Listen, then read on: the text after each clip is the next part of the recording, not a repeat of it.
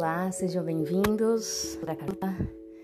É, hoje eu estava correndo e eu pensei em falar um pouco sobre energia, né? Como é que eu vejo a energia como fisioterapeuta? Na verdade, nem como fisioterapeuta, mas é a importância que eu dou para nossa qualidade energética. eu sou uma fisioterapeuta que acredita muito nas terapias complementares, tá? Eu sou reikiana e só por isso é, eu não consigo conceber um tratamento ou uma cura somente no corpo físico, né? Eu extrapolo tudo isso porque eu acredito que o corpo físico seja é, o último grau de manifestação da nossa saúde ou das nossas doenças, né? Da nossa luz ou das nossas sombras. Eu acredito que existe uma cura no plano mental, no campo emocional e no campo espiritual. E hoje eu estava pensando, né? O quanto que é importante a qualidade da nossa energia quando a gente vai atender os nossos pacientes, né?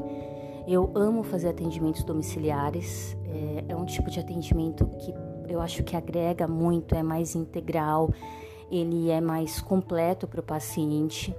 É, para mim, enquanto fisioterapeuta, nossa, eu me encontro verdadeiramente nesse tipo de atendimento, embora seja uma um tipo de um tipo de atendimento que exige muito do profissional, porque a gente tem o nosso deslocamento até a casa do paciente, a gente tem que lidar com as energias da casa do paciente, com as energias dos familiares e do próprio paciente, né? E a minha realidade é que assim, eu vou com carro e você pega trânsito em São Paulo, você se estressa porque as pessoas não dão seta ou porque às vezes você é que está fazendo a barbeiragem, né? E às vezes você pode chegar na casa do paciente irritado, com raiva, angustiado.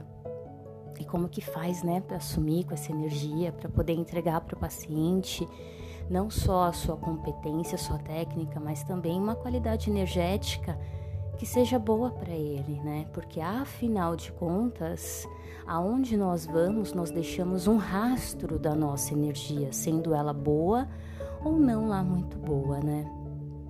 Então, a, a minha lição do podcast de hoje é qual a energia que a gente está vibrando, qual a energia que você está vibrando nesse momento, né?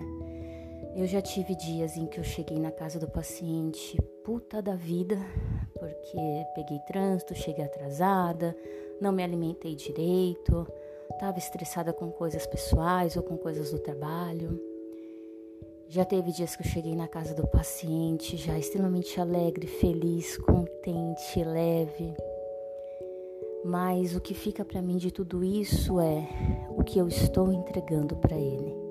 A energia é algo praticamente invisível, né? Porque muitas pessoas não veem, né, o nosso campo energético. Mas ela tá lá. A energia tá lá, ela tá te acompanhando. Então não adianta você chegar na casa do paciente com uma puta competência, com uma puta técnica, cara, se a sua energia tá lá no chão, velho. Se você vibra raiva, se você vibra ódio, se você vibra culpa, se você vibra medo o tempo todo. Imagina você atendendo um paciente que está com medo de morrer, porque a realidade, gente, é que muitos pacientes que eu atendo, que já passaram da casa dos 60, 70 anos, é, demonstram uma fragilidade absurda e essa fragilidade é é uma fragilidade relacionada à solidão, ao medo de morrer, ao medo de ficar dependente do outro pro resto da vida, medo de não ter dinheiro para pagar o próprio tratamento algumas vezes. Então imagina, eu chego na casa do paciente com o meu medo, e aí eu tô lá atendendo ele, ele tá com medo, e quando a gente tá vendo, tá todo mundo vibrando no medo. Desculpem, só a técnica para mim não basta. Ao meu ver, existe toda uma energia, todo um, todo um bastidor que chega antes da sua competência, que chega antes da sua técnica. E sim, para mim isso também faz muita diferença. Então, o que eu aprendi com tudo isso é: percebeu que está irritada, que está com raiva? Cara, dá um jeito de transmutar, de transformar isso daí. Como diz a professora Lúcia Helena Galvão, tô sentindo raiva? Não estou falando para você não sentir raiva. Vive no, é, vibre no oposto da raiva. Ah, estou vibrando, sei lá, tristeza. Vibre no oposto da tristeza. Não estamos falando para você suprimir a emoção, não é isso. O próprio Osho falava, não adianta você suprimir, é só vibrar o oposto. O medo sempre vai acompanhar a gente, não tem problema.